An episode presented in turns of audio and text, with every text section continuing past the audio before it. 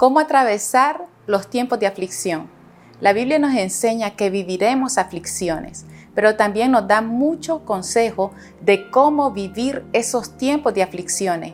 Quisiera compartirte el texto que está en el Salmo 116, verso 7. Dice, vuelve, oh alma mía, a tu reposo, porque Jehová te ha hecho bien. Este salmo es un salmo de David Aquel hombre que enfrentó ejércitos, que enfrentó gigantes, también enfrentó momentos de miedo y de aflicción. Y él supo cómo atravesar esos tiempos de aflicción. Él decía, vuelve, oh alma mía, al reposo. Él traía a quietud su alma, porque cuando hay situaciones difíciles a nuestro alrededor, nuestra alma se quebranta, convulsiona. Es necesario entrar en quietud entrar en reposo. ¿Y cómo era esto posible? Él decía, porque Jehová ha hecho bien.